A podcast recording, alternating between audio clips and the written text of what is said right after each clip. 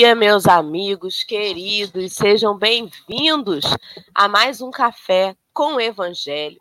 Neste dia 3 de outubro. A mais um café Isso, com o Evangelho.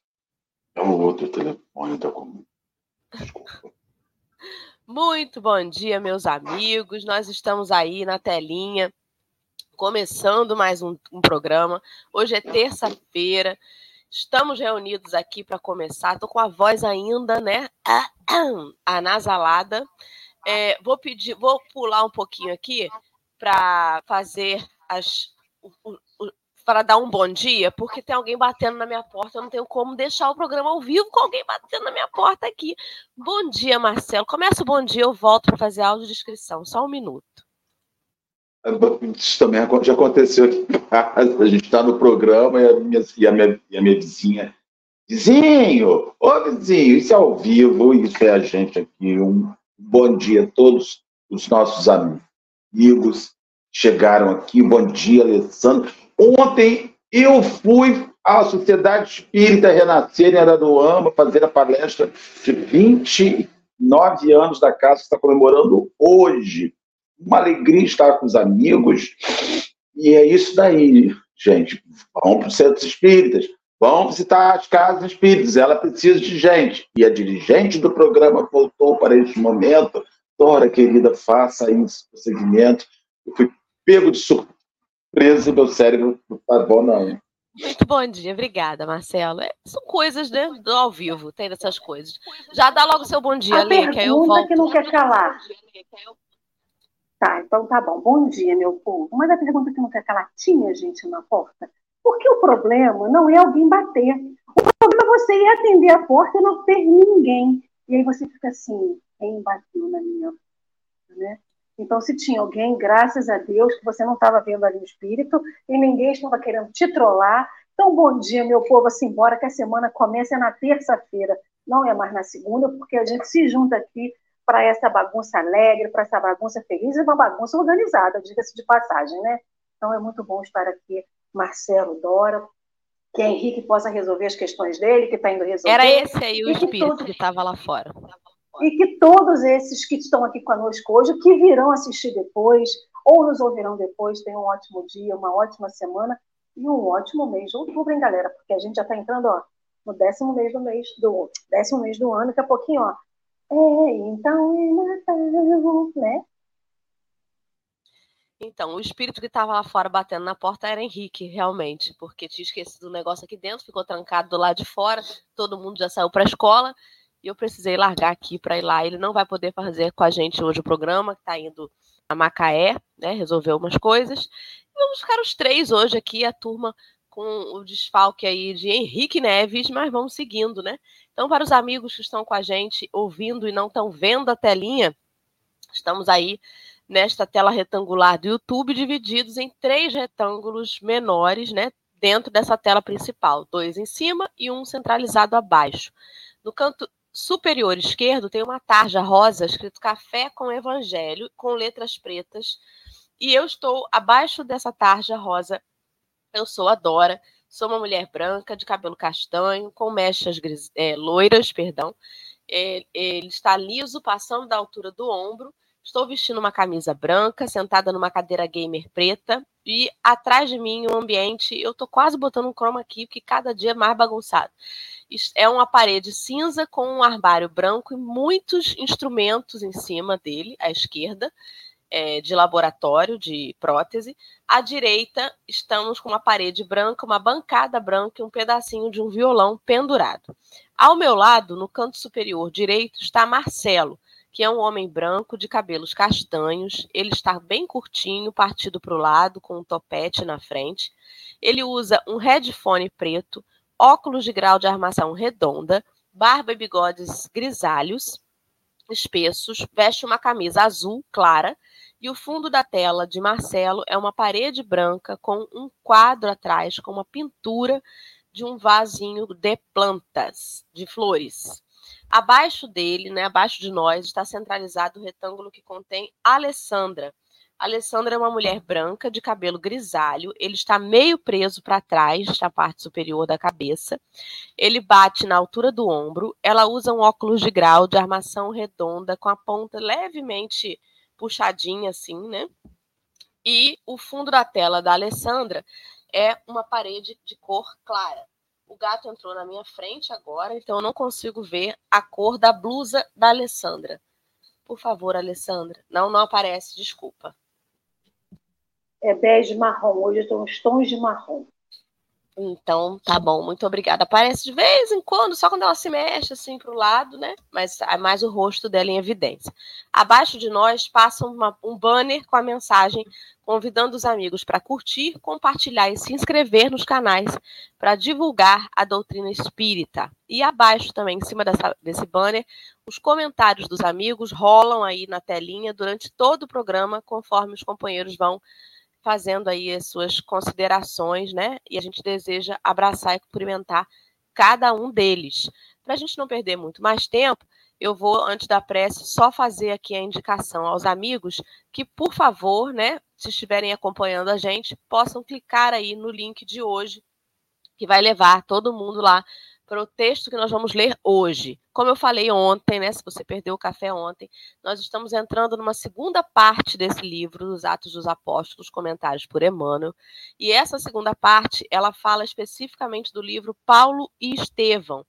Como é uma leitura muito extensa, a gente precisou dividir cada dia em alguns indicadores ou itens que estão é, organizados na Bíblia do Caminho, que é onde a gente está tirando de base aí para poder organizar melhor o café. Então, hoje a gente vai ler dos indicadores 1 ao 4. Se você estiver acompanhando pelo livro, talvez fique um pouco mais difícil de você entender esses itens ou indicadores que a gente vai fazer referência. Por isso, a gente aconselha, se você quer acompanhar o café, estudar junto com a gente, clica no link da Bíblia do Caminho, procura aí o livro Paulo e Estevão. Nesse texto de hoje, que trata da prisão de Estevão, nós vamos fazer dos itens 1 ao 4, ok? Então, só para organizar todo mundo, para a gente entender, porque quem chega assim, sem saber né, do que está acontecendo, pode ficar um pouco confuso aí.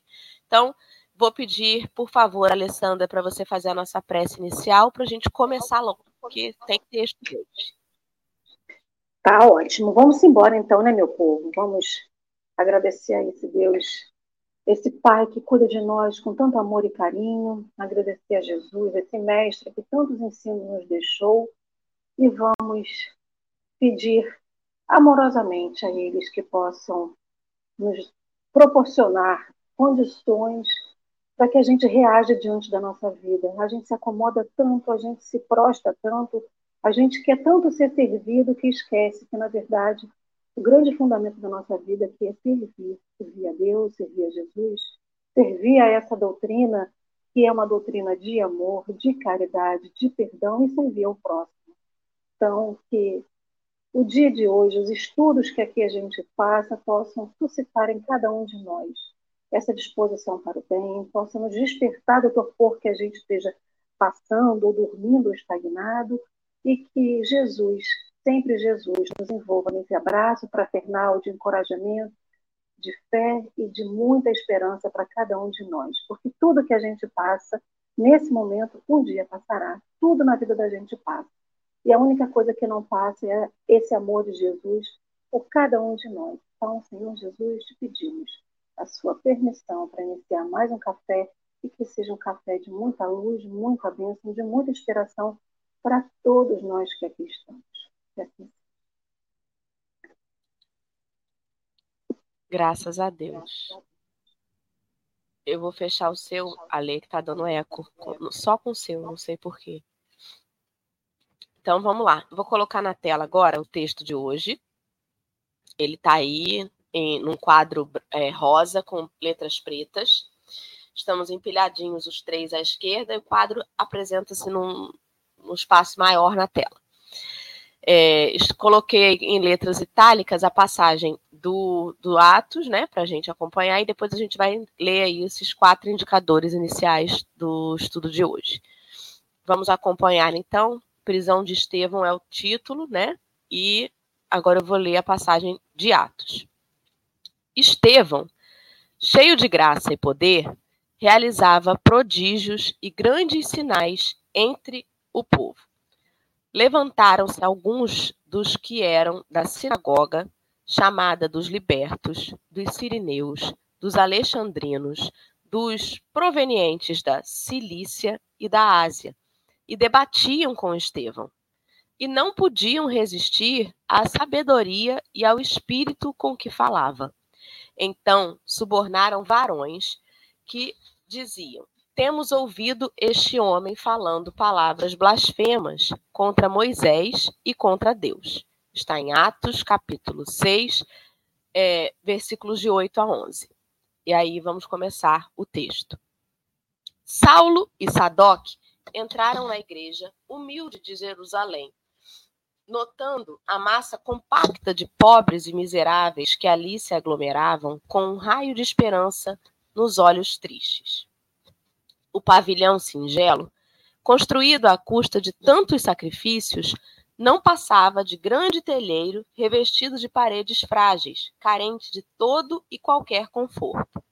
Tiago, Pedro e João surpreenderam-se singularmente com a presença do jovem doutor da lei, que se popularizara, popularizara na cidade pela sua oratória veemente e pelo acurado conhecimento das Escrituras. Os generosos galileus ofereceram-lhe o banco mais confortável. Ele aceitou as gentilezas que lhe dispensavam, sorrindo com indisfarçável ironia de tudo que ali se deparava. Intimamente, considerava que o próprio Sadoc fora vítima de falsas apreciações. Que podiam fazer aqueles homens ignorantes, irmanados a outros já envelhecidos, valetudinários e doentes? Que podiam significar de perigoso para a lei de Israel aquelas crianças ao abandono, aquelas mulheres semi-mortas em cujo coração pareciam aniquiladas todas as esperanças. Experimentava grande mal-estar, defrontando tantos rostos que a lepra havia devastado, que as úlceras malignas haviam desfigurado impiedosamente. Aqui, um velhote com chagas purulentas envolvidas em panos fétidos, além um aleijado mal coberto de molambos ao lado de órfãos andrajosos que se acomodavam com humildade. O conhecido doutor da lei notou a presença de várias pessoas que lhe acompanhavam a palavra na interpretação dos textos de Moisés na sinagoga dos Cilícios, outras que seguiam de perto as suas atividades no sinédrio onde a sua inteligência era tida como penhor de esperança racial. Pelo olhar, compreendeu que esses amigos ali estavam igualmente pela primeira vez. Sua visita ao templo ignorado dos galileus sem nome atraíra muitos afeiçoados do farisaísmo dominante, ansiosos pelos serviços eventuais que pudessem destacá-los e recomendá-los às autoridades mais importantes. Saulo concluiu que aquela fração do auditório fazia ato de presença e de solidariedade em qualquer providência que houvesse de tomar. Pareceu-lhe pareceu-lhe natural e lógica aquela atitude, conveniente aos fins a que se propunha. Não se contavam fatos incríveis operados pelos adeptos do caminho? Não seriam grosseiras e escandalosas mistificações? Quem diria que tudo aquilo não fosse o produto ignóbil de bruxarias e sortilégios condenáveis? Na hipótese de lhe identificar qualquer finalidade desonesta, podia contar, mesmo ali, com grande número de correligionários dispostos a defender o rigoroso cumprimento da lei, custasse-lhes embora os mais pesados sacrifícios. Notando um que outro quadro menos grato ao seu olhar acostumado aos ambientes de luxo, evitava fixar os aleijados e doentes que se acotovelavam no recinto, chamando a atenção de Sadoc com observações irônicas e pitorescas. Quando vasto recinto, desnudo de ornatos e símbolos de qualquer natureza, de todo se encheu, um jovem permeou as filas extensas, ladeado de Pedro e João, galgando os três um estrado quase natural, formado de pedras superpostas. Estevão! É Estevão! Vozes abafadas inculcavam o pregador, enquanto seus admiradores mais fervorosos apontavam para ele com jubiloso sorriso. Inesperado silêncio mantinha todas as frontes em singulares expectativas. O moço, magro e pálido, em cuja assistência os mais infelizes julgavam encontrar um desdobramento do amor do Cristo, orou em voz alta, suplicando para si e para a Assembleia a inspiração do Todo-Poderoso. Em seguida, abriu um livro em forma de rolo e leu uma passagem das anotações de Mateus. Mas, e diante as ovelhas perdidas da casa de Israel, e indo, pregai dizendo: É chegado o reino dos céus. Estevão ergueu altos olhos serenos e fulgurantes, e sem se perturbar com a presença de Saulo e dos seus numerosos amigos, começou a falar mais ou menos nestes termos, com voz clara e vibrante. E aí, né, o que Estevão vai falar, a gente vai ver amanhã. Hoje nós vamos conversar sobre essa, essa chegada aí, né, deste conhecido doutor da lei dentro deste local e a descrição de Emmanuel, ela vai fazendo para a gente esse Emmanuel, ele era o audiodescritor, descritor, né? Porque ele vai fazendo para a gente realmente a imagem mental de toda aquela cena, com detalhes ricos, né? De, de, dos olhares, de como as pessoas estavam. E ao falar dos olhares e da expressão que ele é, pontua, a gente vai imaginando os sentimentos que atravessavam vibracionalmente aquele recinto, né? Então é, é uma viagem no tempo realmente. Vocês tiveram essa impressão também?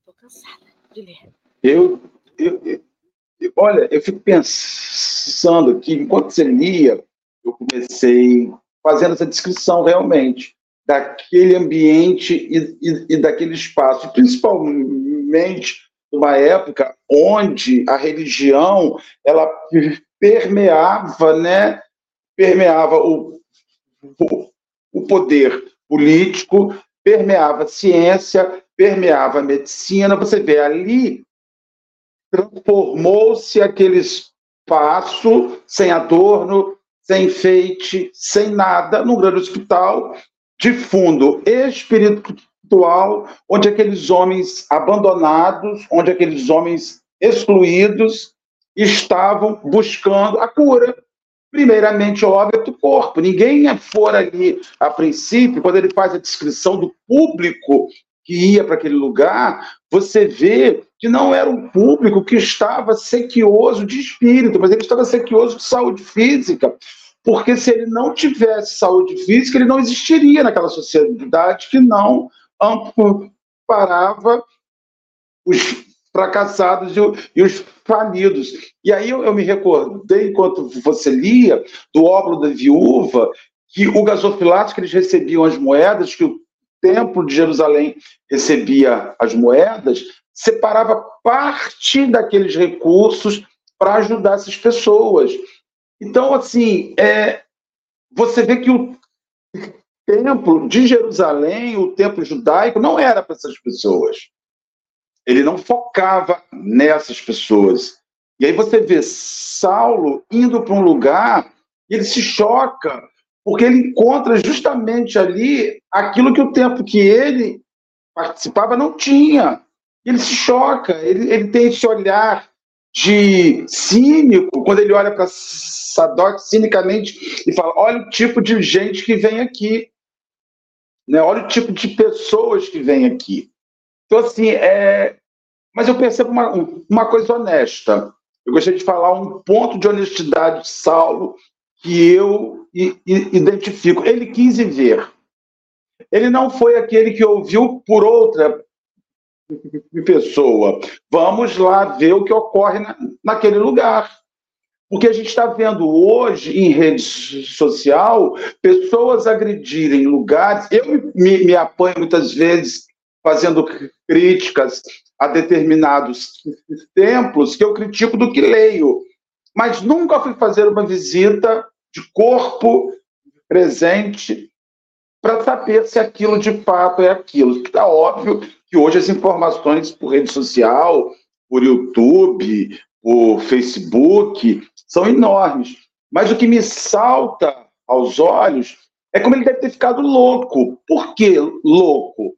Dizer, essas pessoas, as pessoas quando vão ao templo, os fariseus quando vão ao templo, vão para se exibir, vão para assinalar poder. O que as pessoas que vêm aqui esperam e querem? Quem são elas? que risco elas correm? Então, essa parte inicial que Emanuel descreve, ela é muito louca, muito louca, muito louca para aquela época e muito louca para os dias de hoje ainda. Quando ele assinala que as pessoas iam naquele tempo por amor e desespero. Não era uma fonte de exibicionismo, o que era comum no judaísmo da época e o que ainda é comum nas religiões de hoje. Vamos ao templo nos exibir, Vamos ao templo apresentar o sucesso que o Senhor está fazendo na nossa vida. O templo que Estevão ia pregar era um templo de fracassados, fracassados sociais, doentes, abandonados, viúvas, órfãos, esquecidos. E isso sacode profundamente Paulo. E, finalizando meu raciocínio, mais um negócio me, me, me enlouquece. E ele deve ter enlouquecido. Enlouquecido. Por quê? Porque esse mesmo templo que acolhe os miseráveis está acolhendo dos meus também. Estão vindo escondidos ver o que acontece nesse lugar. E aí você começa a perceber o Cristo que não elege um povo para agir. Ele iria agir sobre os miseráveis, ele iria agir sobre os doentes, mas as portas não estavam fechadas a quem não estivesse naquele lugar de miséria e de doença. Então, essa parte inicial, ela faz. Emanuel, nesse instante inicial, quando eu li esse texto, li ontem, fiquei muito assim, impressionado, que eu falei, gente, Emanuel desenha o templo ideal. O templo ideal, o templo que é o templo que a acolhe, que recebe, que não é preconceituoso com os que divergem. Os que divergem podem chegar, devem chegar, devem entrar. Ele começa falando sobre os, os, os diálogos das pessoas de vários lugares, né? na sinagoga chamada dos libertos, é a sinagoga dos libertos, dos sirineus, dos alexandrinos provenientes da Cilícia e da Ásia, ou seja, era um fórum de debate qualquer tipo de pessoas. E é impressionante essa descrição inicial, a proposta, que é um templo cristão. Essa é a proposta de um templo cristão. Eu não sei nem se Emanuel, quando redigiu isso, tinha, olha, eu entrando na consciência de Emanuel, né, que é arrogante, mas ele estava descrevendo o templo, um lugar de gente pobre, de gente simples, de gente enferma, que ia buscar saúde, mas também um lugar que não se está fechado ao doutor da lei, um lugar que não está fechado àqueles que querem participar, ainda que não estejam naquele lugar. Então, assim, é, é muito rico. E a capacidade que esse espírito tem de escrever, sabe, é, de, é do nível, assim, daqueles grandes autores que conseguiram, poucos autores eu já consegui ler na minha vida, eu identifiquei, assim, autores não espíritas, estou dizendo autores renomeados. Manuel Carlos. Manuel Carlos. Nobel. Não, assim, estou vendo mais esses 100 anos de solidão. Gabriel Garcia Marques é considerado um dos maiores livros escritos do mundo, assim, de todos os tempos, anos de, de solidão, que contam histórias que você viaja na história. Emmanuel tem essa força da palavra. Ele leva você para aquele lugar, mas ele te leva sem te exigir esse caminho. Entende? Alice, eu quero que você vá por aqui. Por quê, mamãe? Porque eu sou sua mãe. Não, não é assim. Ele constrói uma narrativa deliciosa de sofrimento e te joga naquilo ali. Eu fiquei encantado com esse texto e fiquei mais encantado com ele ter psicografado essa obra inteira, que é um primor. Falei demais. Ale, querida, quer seguir? O curioso, Marcelo, é que não é só ele paga para ver, né? Saulo não paga para ver, ele não vai lá só para ver. Ele se permite estar ali. Ele se incomoda extremamente. E, e Emmanuel vem trazendo aqui esse incômodo. Ele se incomoda com os aleijados, tanto que ele não, ele não consegue olhar para os aleijados que estão naquele ambiente. Ele vê os pobres e ele também não, ele não consegue encará-los de frente. Então eu fico imaginando é, o rebuliço que faz na cabeça de alguém que se diz entendedor de uma lei, que é uma lei religiosa, que é a lei de Moisés, e se confrontar dentro de um templo com essas pessoas que são, que todo mundo diz que é minoria, e na verdade são a maioria. E aí eu fico pensando, trazendo isso para a realidade que a gente vive hoje, a gente vai para casa espírita, eu não, porque eu se eu pudesse ir de chinelo, né? De chinelo, de camiseta, mas assim, a gente tenta, todo mundo, quando você qualquer templo religioso, não só a casa espírita, tá? Alguns um pouco mais, outros menos. Mas você escolhe a sua melhor roupa, você escolhe o seu melhor sapato, você se maquia, você vai como se você estivesse indo para um evento social. Então eu fico me perguntando hoje o quanto que esse evento social que a gente criou de ir para um templo religioso abafa ou mascara a dor que vai dentro da gente. Essas pessoas, quando iam para o templo, e essa passagem mostra muito isso. Eles estão indo para o templo para ouvir Estevão, porque tanto que quando começa o capítulo, o capítulo 5, lá no livro do, de Paulo Estevão, ele é descrevido como a pregação de Estevão. Ele vai para pregar nesse templo. Então, as pessoas estão indo para lá para ouvi-lo. E as pessoas vão como tem que ir, ou assim, ou elas vão com o que elas têm. É com a roupa surrada, é com a roupa bonita, ou é tudo sujo, ou com banho tomado, eles vão se apresentar verdadeiramente como eles são. Não há uma mascaração, um mascaramento, mascaração, enfim. Enfim, não há uma máscara, não é uma, uma situação em que eles botam assim, olha, eu vou meio que armadinho para dizer que eu posso entrar no templo. Não, tanto que vão os aleijados, que estão totalmente capengas, materialmente, capengas, às vezes espiritualmente, mas são sedentos espiritualmente de querer estar nessa busca. E aí eu fui, é, eu fui é, ticando alguns umas partes daqui do texto, que é curioso que quando a gente chega na casa religiosa, e aí falando realmente da casa espírita, a gente vai lá e coloca a nossa bolsa para marcar o lugar, e geralmente é o melhor lugar.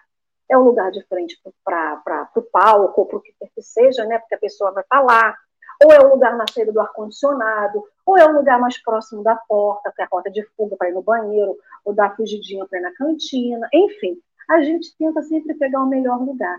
E aí, curioso que quando Saulo entra no templo, a gente supõe que as pessoas que estejam doentes precisam de mais assento do que a gente que esteja são, né? Então, se tem alguém passando mal, você dá o assento. Mas nem sempre funciona assim nos lugares, visto transportes públicos, né? E aí o Emmanuel descreve que os galileus ofereceram o banco mais confortável para Saulo. Independente se eles estavam precisando mais, eles não quiseram saber. Saulo era tido como a personalidade. Ele era aquela personalidade, né? Como toda a envergadura social que ele tinha naquele momento. Então, eles não se preocuparam consigo naquele momento, os galileus. Eles foram lá e deram aquele banco, o melhor banco para Saulo. Era para conquistar Saulo, não para mostrar que a gentileza, e era tão inata dos galileus gentios, que era, era, era uma coisa natural, né? Assim, ah, chegou alguém, uma personalidade, personalidade, eu vou um lugar, porque é gentileza. Então, isso mostra também um pouco do caráter, da moral daquele povo que estava indo ali, porque eles não queriam saber do lugar, eles queriam saber era da palavra, era da palavra de Estevão, né? Então, assim, é, o texto vai falando muito, e lá nos versículos também do, do, do, desse capítulo de Atos dos Apóstolos, desse Espírito Santo que habita Estevão e que ele fala né? E que ele fala para aquela pessoa, conquistando cada pessoa. E eu fico imaginando o que, que ia na cabeça de Saulo para chegar lá. Não era só pagar para ver, era se permitir estar lá. Mas assim, ele se permitiu estar lá, mas não se permitiu ser inundada pela palavra. E curioso que um monte de pessoas do círculo social de, Estevão, de Paulo, de Saulo, estavam lá junto com ele. E ele percebe essas pessoas, né? Então, como a curiosidade leva a gente para o templo, mas não adianta ser só curioso. Não adianta eu ser curiosa para saber como que é a igreja X, igreja, igreja Y, ir lá. Eu preciso saber se eu estou indo lá por curiosidade, porque realmente eu quero escutar aquela palavra. Então, eu fiquei muito presa nessa questão da presença de Saulo no ambiente é, e a proposta que ele tinha quando estava ali. Né? Lógico que toda aquela perseguição aos cristãos, toda a perseguição ao Cristo, toda a perseguição que ele tinha dentro dele, aquele incômodo que tinha dentro dele, motiva ele lá, né? Mas como que a semeadura de Jesus é curiosa, porque mesmo no momento em que ele está indo perseguir, ele está sendo semeado. Porque não é possível que alguma palavra daquela que Estevão vai falar, ou daquela, daquela, daquela, daquela cena que se, se apresenta dentro daquele templo, não provoque uma semeadura no coração daquele homem. Né? E assim é com a gente. Então, quando a gente vai para o templo religioso, quando a gente chega na casa espírita, que a gente percebe, para e percebe, né, as pessoas que estão ali, a gente vai sendo semeado. De que forma? Vendo, às vezes você vê uma pessoa chegando com uma debilidade física, às vezes está mancando, às vezes está com uma muleta, às vezes está com uma bengala, e você supõe que essa pessoa esteja mal. Supõe porque ela está fisicamente apresentando uma debilidade, mas você não tem noção da força que tem dentro dela e vice-versa. Vezes a gente chegando na sua plenitude externa e como por dentro a pessoa está adoecida, está precisando de, de acolhimento, de aconchego e de tratamento. Né? Então, me traz muito esse sentido daquele templo onde está todo mundo junto e misturado, em que cada um tem uma necessidade e a aparência não reflete a necessidade interior de cada um. Vide a gente quando vai hoje, né, mais uma vez, para as casas espíritas totalmente enfeitadas por fora, e a gente não quer apresentar o que está dentro por dentro da gente, né? A gente só quer ser uma maquiagem.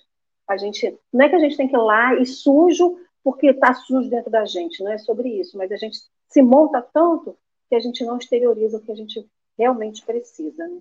Não sei se eu viajei, tá, meu? Eu fui para esse caminho também, comparando com a casa espírita, e eu fiquei me perguntando por que é que os templos, né, pelo menos os espíritas, porque eu posso falar dos espíritas porque eu não tenho experiência de, de templos evangélicos que eu não frequento. Os católicos era, eu era muito criança quando frequentava, mas também não me lembro dos católicos serem muito assim. Mas ainda acho que o templo católico ainda tem mais do que a casa espírita, né? É essa imagem de pessoas simples que vão ali buscar. É, ele coloca ali no texto é, uma interrogação que passou por Saulo, né? Que podiam significar de perigoso para a lei de Israel aquelas crianças ao abandono, aquelas mulheres semi-mortas, em cujo coração pareciam aniquiladas todas as esperanças. É, Parece-me que em algum momento ele ali pensou assim: gente, o que, que eu estou fazendo aqui? É sério que eu acho que esse povo moribundo vai representar algum perigo? Rolou dentro dele esse questionamento, né? E eu imagino é, o que, que deve ter passado também quando, no finalzinho do, do indicador 4, é, Estevão entra. Porque Emmanuel descreve Estevão. Ele fala ali que Estevão era um homem né, magro, pálido, e em cuja assistência os mais infelizes julgavam encontrar um desdobramento do amor do Cristo. Ou seja, tinha algo em Estevão que estava para além do que materialmente se via. E, e é sobre o não visto, é, é o que não está ali, assim, evidente, é que marca né, o, o, o Saulo. E aí, voltando para a casa espírita. Se a gente estivesse, se a gente entrar num, num local, numa casa espírita, onde as pessoas sejam como estão descritas aí, né, nesse texto, será que a gente vai se sentir incomodado? Será que a gente vai se sentir à vontade na hora que chamarem o palestrante? Se vier aquele moço esquálido, magro, apático, qual vai ser a nossa reação? Eu ontem estava com uma amiga... Vamos mandar para o atendimento espiritual ou para a reunião assistencial. O lugar dessa pessoa não é aqui. É na reunião assistencial sábado de manhã. O lugar do senhor não é aqui. O lugar do senhor é no tratamento espiritual. Porque isso que você está falando é o que nós fizemos. Nós botamos a casa espírita em caixinhas. A caixinha das crianças, a caixinha dos doentes, a caixinha dos pobres e a caixinha dos remediados. Exatamente. Ontem eu estava conversando com uma amiga, a gente foi à noite na casa dela, que era aniversário da, da, da esposa dela, e ela me contava sobre o congresso que ela foi no Rio, né? Teve o quarto congresso do Espiritismo.net agora no Rio, parece foi muito bom. Ela estava encantadíssima com o congresso, imagino, né? Pelos nomes e tudo, a qualidade que deve ter tido. Mas ouvindo ela contar sobre aí no intervalo a gente ia tomar um café na cafeteria tal, no almoço a gente ia almoçar num restaurante tal, eu fico pensando quanto que isso está longe, longe de muitos. Ah, porque o valor do congresso não foi muito caro, mas não é só o valor do congresso, é ir para lá, é se hospedar, é comer fora. Isso tem um custo. Quanto custa receber o conhecimento, receber a palavra, receber o acolhimento, tem um custo. Ir à casa espírita tem um custo. Eu já ouvi pessoas, até próximas, comentarem: eu não fui porque eu não tinha o dinheiro da van.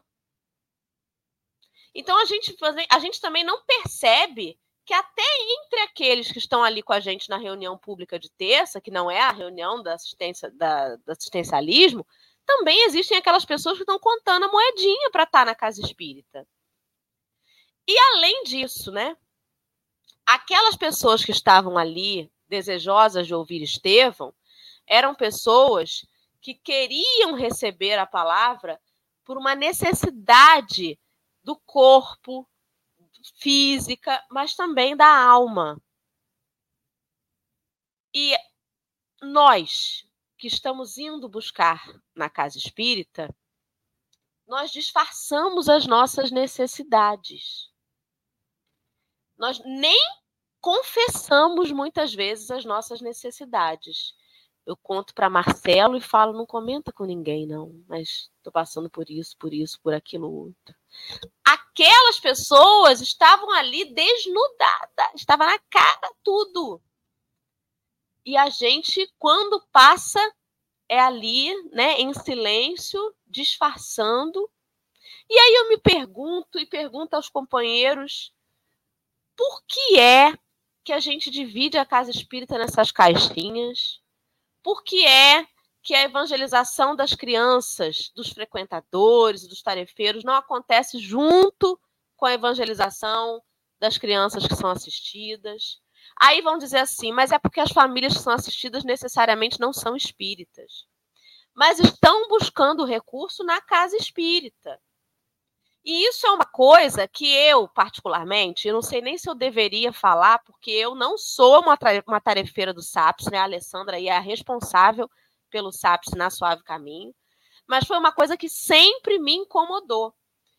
Porque os assuntos tratados no SAPS, eles são assuntos de cunho moral, de cunho social, de informação, é, inclusive de, de, assistência social mesmo, né? De informação sobre cesta básica, sobre benefícios, sobre como conseguir ajuda, sobre não sei o quê mas evita se aprofundar no espiritismo porque aquelas famílias não são espíritas. Mas estão procurando auxílio numa casa espírita. Por que não falar de espiritismo? Ah, porque a gente vai estar tá violando elas, vai estar tá desrespeitando que elas não são espíritas. Mas existem muitas igrejas evangélicas e outras igrejas que já têm o serviço de assistencialismo também que também Deixa eu te perguntar uma coisa, Dora. Fala, Marcelo. Quando você chegou no centro, primeira vez você já era espírita? Então, quando eu cheguei no centro, eu tinha 15 anos de idade, não era. Não. É igual essas pessoas que não que chegam que não são. A gente vai se transformando. Exato. Se Né? Inclusive- Ainda- Inclusive, tem um negócio aqui que eu fiquei muito feliz. Uma, uma- um apontamento histórico que Emmanuel faz, que a primeira vez que Saulo de Tarso ouve o Evangelho, Em- Emmanuel dá até aqui o, o, o versículo. Mateus, quando ele abre a Escritura, em Mateus, e ele diz assim: Mas e diante antes as ovelhas perdidas da casa de Israel, e indo pregar e dizendo: É chegado o reino dos céus. O evangelho ele tem como grande função transformar, mas ele só transformará quando ele reunir, quando ele chegar às pessoas. Não há transformação na ignorância. Não há. Se você ignora, você não muda. Ah, mas tem gente que sabe e, e não muda, mas mudará. O problema é que sem conhecimento você não muda. Sem instrução, você não sabe por que mudar. Ah, eu conheço tanta gente que sabe e não muda, mas esse está mais perto da mudança que o que ignora. E o que ignora sequer compreende o que precisa. Então, vejo assim, é, essa, essa parte é vamos instruir, vamos falar de esperança, vamos dizer a que Jesus veio, vamos buscar as ovelhas, sejam elas as estropiadas, sejam elas remediadas, toda a assembleia que está aqui reunida, mas falemos para ela. Vamos instruir. O livro dos Médicos, capítulo 29, que fala das sociedades espíritas. Allan Kardec, determinada hora, lá, quando ele vai fazer instruções, ele diz assim: a grande função do centro espírita que se fecha em instruir para transformar. Essa é a grande função de uma instituição religiosa. Instruir para transformar. E quando a gente fala transformar, é transformar completamente no que é possível. É transformar o desempregado através da instrução numa pessoa que o, moral é leve consiga encontrar motivo para arrumar um emprego. É transformar o, o deprimido, é transformar o desacreditado, porque as pessoas caem socialmente, muitas vezes, em detrimento das quedas emocionais. Dora, deprimido, você não quer sair para trabalhar. Não quer, cara. Você não quer. Você te, com, doente, desacreditado. Então, assim, isso para mim me chama muito a, atenção. Temos que fazer a instrução. E Estevão pega a escritura e abre. Nós devemos resgatar os perdidos da casa de Israel, e é para eles que nós devemos falar. E Paulo, naquele instante, começa escutando isso. Olha que atrevimento de Estevão. Poxa, ele é atrevido, né? O espírito é atrevido. Já abre assim: este homem veio para retomar um outro caminho. Ele deve ter saído dali fulo, de ódio. Por isso que ele começa desbragadamente a perseguir essa galera aí, parei de falar. Uma coisa curiosa que, que eu estava pensando aqui enquanto vocês falavam, pegando até uma situação que já aconteceu na SESC, já teve época da evangelização do SAPSE, né, ser junto com a evangelização geral, ou seja, é, o tema que tinha terça-feira, que é o dia da nossa palestra pública, e da nossa evangelização infantil, ser a mesma que trabalhava no SAPSE com as crianças do trabalho social. Algumas mães levavam, mas nunca permaneciam. Nunca permaneciam. Né? Então a gente usa sempre muita desculpa. A desculpa porque a evangelização no sábado, eu moro numa cidade de praia, meu marido embarca, ou eu vou ter que viajar porque eu tenho que, né, eu não moro na cidade, só moro na cidade, as pessoas, meus familiares são de outros lugares e eu precisava voltar para terça-feira. E aí eu fiquei pensando nisso porque tem a parte aqui em que Saulo né, ele fala, notando um que. Aí Emmanuel descreve a cena, notando um que outro quadro menos grato ao seu olhar, acostumado aos ambientes de luxo, evitava fixar os aleijados e doentes que se acotovelavam no recinto, chamando a atenção de Sadoc com observações pitorescas. E aí fica a pergunta: quantas das vezes a gente quer se misturar com os pretos, com os pobres, com os sujos, com aqueles que às vezes chegam na casa espírita estropiados? A gente não quer se misturar. Então a gente não quer evangelização junto com o pessoal do SAPS. A grande verdade é essa, porque é muito fácil a gente dizer que a gente quer evangelização junto, que a gente, mas a gente não quer, porque a gente quando vai a primeira vez, a gente fica uma semana, duas semanas, depois a gente vai embora. Sempre tem um senão, sempre tem um porquê. E aí, quando a gente está na reunião espírita. A questão não é da Sandra, a questão é das, dos frequentadores. Sim, mas eu não estou dizendo que é o SAPSE. Eu estou dizendo que nós, como frequentadores da casa espírita, a gente não quer frequentar o trabalho social. Tanto que o trabalho social é um dos lugares com menos tarefeiro na casa espírita. A gente tem que pedir, pelo amor de Deus, às pessoas para poder trabalhar. E as pessoas não querem lá conhecer, porque é sábado, porque sábado eu vou para a praia, porque sábado eu tenho minha cervejinha, porque sábado eu tenho meu churrasquinho, porque sábado eu vou visitar os amigos. Então, assim. Que é um trabalho socialmente não é invisível. Não é uma ele é crítica, é invisível, mas é uma. Ele é visível só a hora dos espíritos. Não, e a gente quer trabalho social que serva sopa. Se não tiver sopa, não é trabalho social. E a gente ainda quer escolher o que tem no trabalho social. E aí, quando a gente está na reunião pública, que chega alguém lá, morador de rua, se ele tiver sujo, se ele tiver urinado, a gente pega ele, leva ele para o cantinho, tenta, se tiver uma roupa na casa espírita, a gente dá para ele, dá uma comida e manda ele embora. Quantas das vezes a gente pegou essas pessoas e botou na reunião pública para poder escutar a palestra? Quantas vezes a gente chamou a pessoa para poder entrar na casa espírita? Você quer conhecer o espaço? Quantas pessoas, sim, lá na SESC, toda vez que eu estou na, na recepção, eu nunca presenciei isso, mas eu acho que algumas casas, alguns outros templos religiosos devem ter. A pessoa que passa na rua xingando aquela, aquele templo religioso. Quantas das vezes a gente convidou a pessoa para poder entrar e conhecer?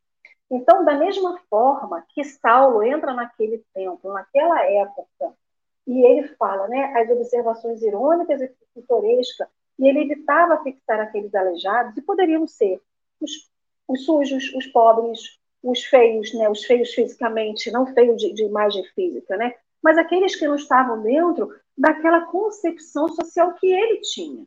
A gente é assim até hoje. A gente é assim até hoje. Se chega uma pessoa que não está dentro do nosso padrão da casa espírita, eu não sei se a gente chama para poder entrar. A gente dá uma comidinha, dá um lanchinho lá da cantina e pede para ir embora. E pede para votar no sábado, no dia do trabalho social. Então, assim, eu não estou dizendo isso da SESC, eu não estou dizendo do trabalhador de Jesus. Eu estou falando um comentário geral, porque isso pode ser, eu já frequentei a igreja católica durante muito tempo, mas quando eu era adolescente, eu não vou lembrar se acontecia isso, muito menos se nas vezes que eu fui em outras denominações religiosas, eu já frequentei muitas igrejas, sempre curiosa.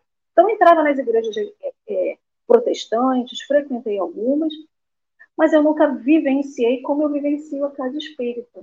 E também, esse é um comentário que a gente leva para fora da casa espírita. Naquele momento, Emmanuel está descrevendo o que aconteceu no templo religioso, mas a gente faz isso na nossa, na nossa, no nosso grupo de amigos. Se a gente estiver no restaurante comendo, entrar uma criança pedindo comida, a gente pede para o garçom ou para o segurança da casa botar ela para fora daquele lugar. Se chega uma pessoa pedindo alguma coisa no, no botequinho que a gente esteja, pode, a gente pede para a pessoa sair do lugar. Se você estiver chegando numa lanchonete, a pessoa, você está chegando para tomar seu café da manhã, e a pessoa fala assim, você paga um lanchinho para mim? Você pede alguém para tirar aquela pessoa do lugar porque ela está te incomodando. Então, esse exemplo que Paulo, que, que Emmanuel dá da, daquele templo religioso, a gente transfere para o nosso cotidiano, nosso dia a dia. Então, assim, as pessoas que não têm a aparência que a gente gosta, gostaria, né, que a gente construiu na nossa mente, todo mundo que está fora dessa caixinha, a gente discrimina. Se a gente está no ônibus, eu falo de ônibus, gente, porque eu de transporte público, né? Isso já aconteceu comigo. E, e, foi muito ruim essa sensação de uma pessoa entrar no ônibus e eu achar que aquela pessoa ia me assaltar. Eu sempre tive eu, quando era adolescente, eu tinha essas imagens na cabeça. E eu precisei de um tratamento espiritual para poder quebrar isso. Que eu me senti incomodada. Eu falei, Senhor, eu não posso olhar para uma pessoa e julgar se ela é assim, assado, cozido, que ela vai me assaltar, porque não vai.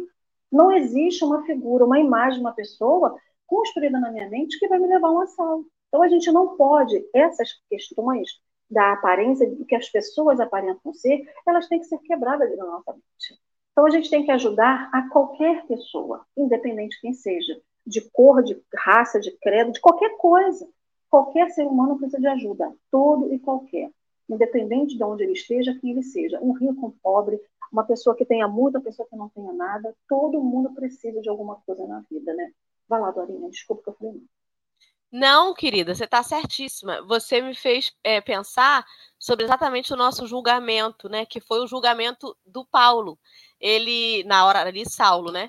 Ele ficou pensando: será que não seriam grosseiras e escandalosas mistificações? Quem diria que tudo aquilo não fosse o produto ignóbil de bruxarias e sortilégios condenáveis?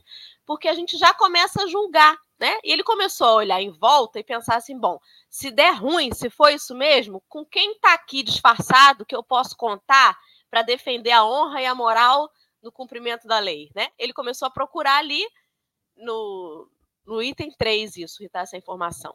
Ele começou a procurar quem com quem ele podia contar se ele realmente desmascarasse ali todo mundo. Você deu o exemplo da criança que chega dentro do restaurante e que as pessoas pedem para o garçom tirar. Fizeram um experimento sobre isso, né? E colocaram uma criança negra, né? Uma criança preta dentro do restaurante e a reação foi exatamente essa. Quando entrou uma criança branca, né, com os cabelos claros, a pessoa pediu, perguntou se a criança queria comer, estava perdida, cadê a mamãe, cadê o papai? Senta aqui que eu vou procurar, vou ajudar você a achar sua mamãe e seu papai. Porque a gente tem a questão visual, mas assim, eu não falei que a criança preta estava mal vestida, estava maltrapilha. Não. Eu falei da cor da criança, apenas. E era só isso que diferenciava uma criança da outra. Ou seja, é um racismo que existe hoje ainda, né, na sociedade e o qual a gente tem que combater. E essas perguntas né, que rolavam na cabeça de Saulo, de será que isso aqui é uma mistificação? Será que isso aqui é um golpe? A gente fica se perguntando ainda hoje, porque as pessoas são julgadas, sim, pela cor da sua pele, pela sua orientação sexual, por qualquer coisa que destoie daquele padrão da, da, normativo da sociedade, né? Então, isso é muito sério. E é uma, uma questão. A, a Clarice colocou no comentário um pouquinho antes que quando ela ouviu, quando ela leu esse, esses quatro itens hoje, ela se transportou para o lugar e ficou se questionando que personagem era, ela seria ali dentro. E nós fazemos a mesma coisa, Clarice. Só que não mais ali, naquele recinto onde estavam os primeiros cristãos, mas hoje, nos locais onde a gente se coloca, que personagem nós somos? Será que nós passamos o olho buscando os iguais para dizer assim, bom, ali tem um que é mais ou menos deve ser parecido comigo, ali deve ter outro espírita, então qualquer coisa a gente se junta para se defender. Se defender do quê? Fico, né? Tô aí agora já nos quatro primeiros parágrafos já travando, também pensando que personagem eu sou. Marcelo, suas considerações, por favor. Ah, é, eu vou, minhas considerações finais né, são, né? É, a casa religiosa ela é para acolher e, e curar, mas às vezes tem coisas que não vão mudar, que você vai seguir como você é, buscando a cura espiritual. Então, eu vou fazer uma provocação para a casa espírita. Alguém aqui nesse chat, ou alguma das minhas amigas, nós que estamos vivendo num mundo onde as, as, as diferenças estão tão evidentes, já recebeu um passe de um cego, de um surdo, de um cadeirante, de uma pessoa que, que os muleta, é, de um transexual, Autista. de uma, é, de uma pessoa. É, então, o que, que a gente observa? que a gente fala muito em diferença, porque nós colocamos, inclusive, os doentes numa condição perpétua de doente. Ele não vai poder me dar nada nunca. Ele não vai poder me oferecer nada nunca. Ele é uma pessoa. Então a gente não conscientizou ainda que o, o Sul está trabalhando, está exercendo sua profissão aí no mercado de trabalho, que o cego está trabalhando, que hoje é lei que você insira no mercado uma, um contingentes, pessoas com necessidades especiais. Mas a casa religiosa não coloca esse contingente. Nós temos na Suave Caminho um companheiro que é cego, né, o deficiente visual, que é o Irã.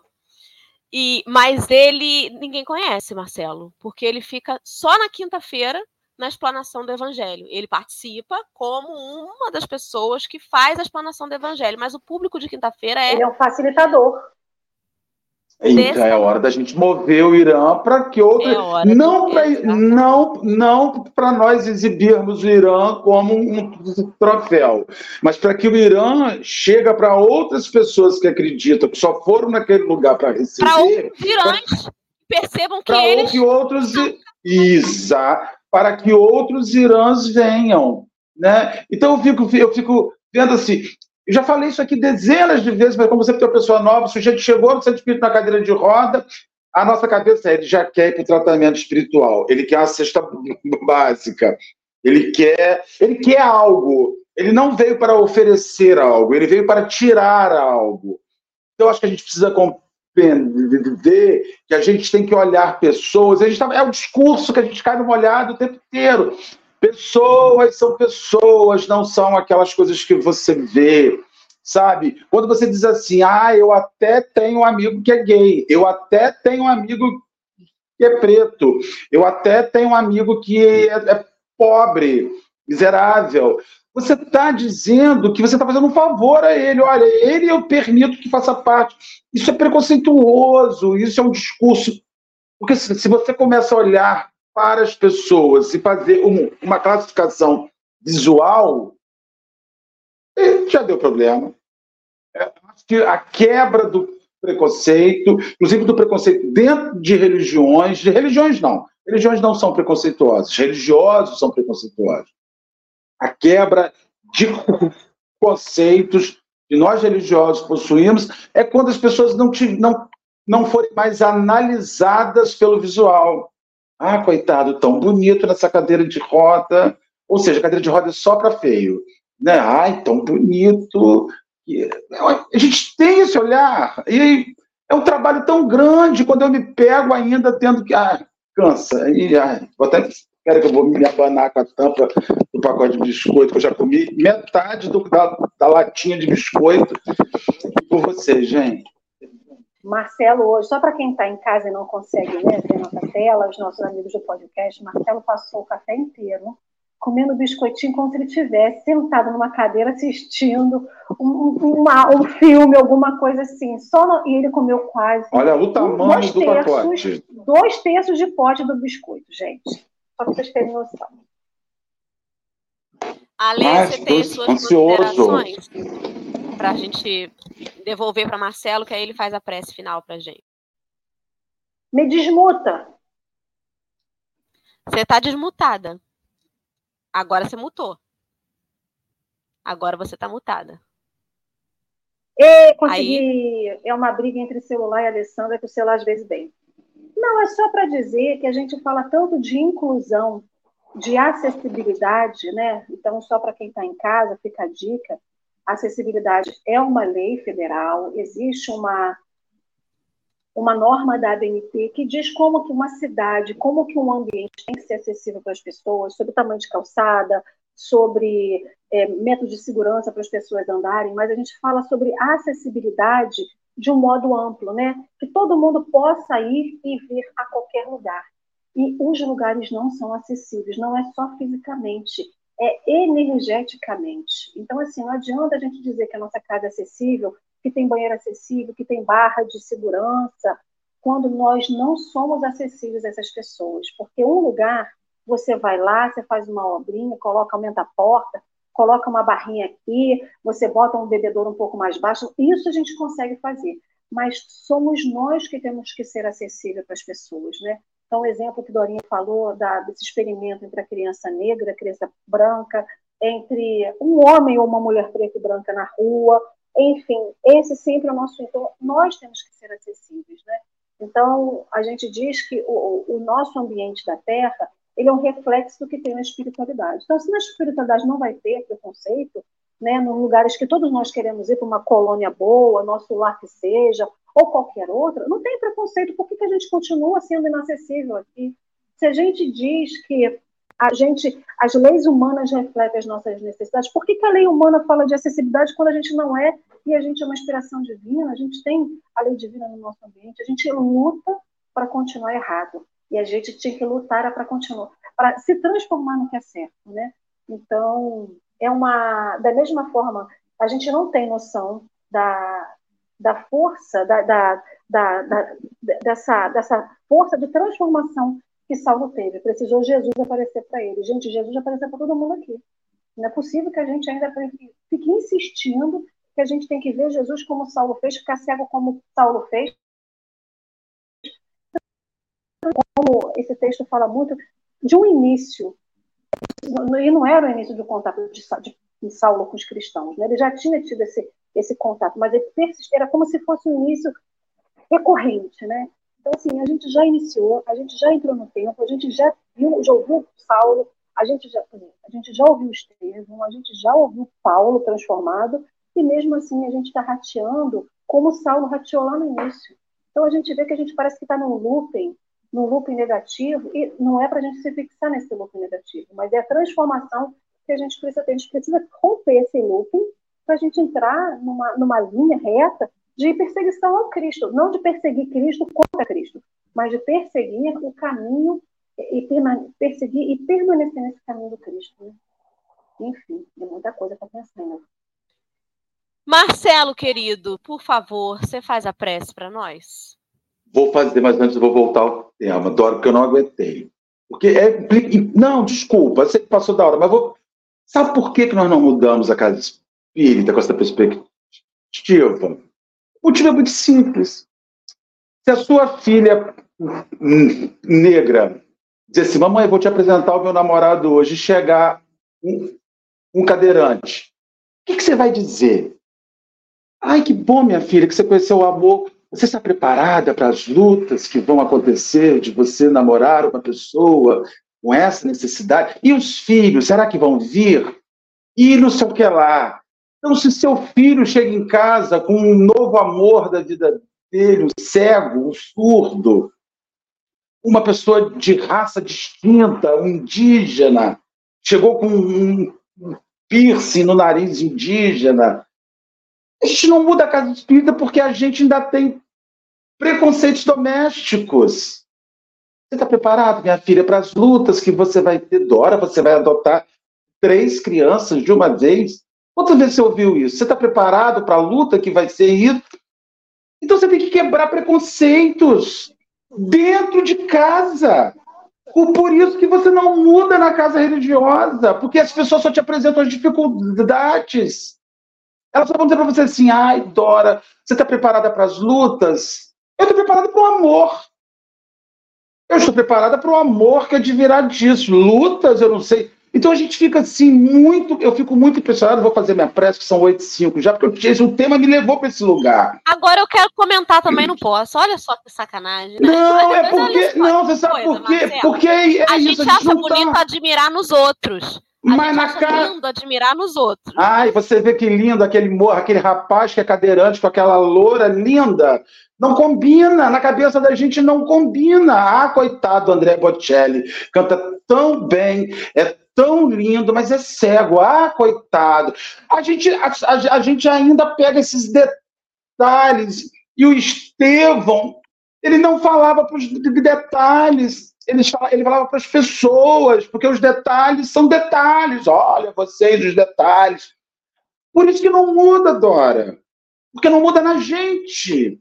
A gente não muda. A gente quer que o filho da gente namore uma pessoa. Mamãe, eu conheci um rapaz. Uma amiga minha outro dia, filha dela está fazendo medicina, terminando o curso de medicina, está namorando um Uber, sem curso superior.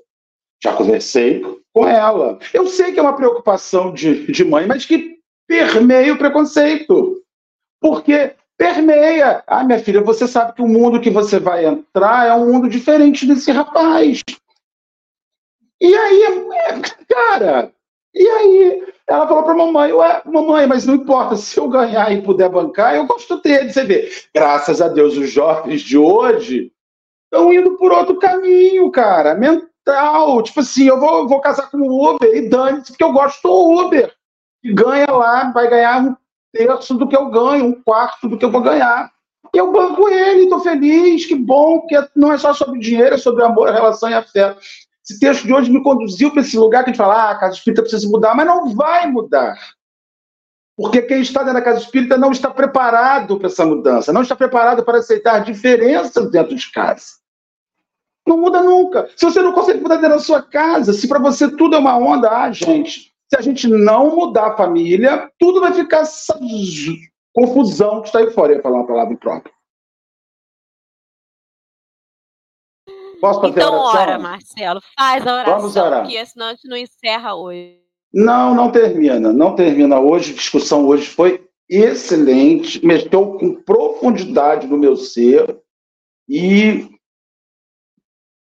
é, vamos agradecer ao Senhor que a vida desses caras está mudando a nossa vida. A vida de Paulo, a vida de Estevão, a vida de todos esses discípulos, eles estão fazendo um mundo melhor.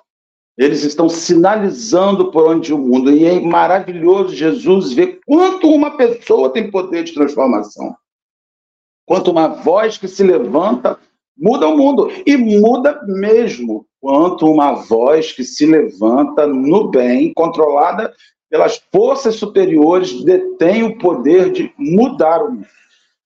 Estamos profundamente agradecidos por estar com os nossos companheiros aqui nesta manhã. Sentimos muita falta do companheiro Henrique e de, de, todos os nossos irmãos que não estiveram aqui conosco na manhã de hoje. Graças a Deus. E Deus sabe porque Henrique não participou, porque ele ia endoidar aqui com esse. Deus, Deus foi bom. Ele ia endoidar. Deus é bom. você sabe que eu estava pensando nisso? Que essa coisa social mexe demais com ele.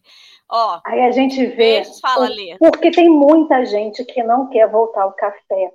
Porque falar de Atos dos Apóstolos gera um incômodo na gente. Falar de Paulo e Estevão gera um incômodo muito maior. Então, meu povo, se você está no chat quer participar do Café com o Evangelho, se permita, mande mensagem para a Doralice Amaral lá no, no Instagram do Café com o Evangelho e venha, povo, que é bom para chuchu.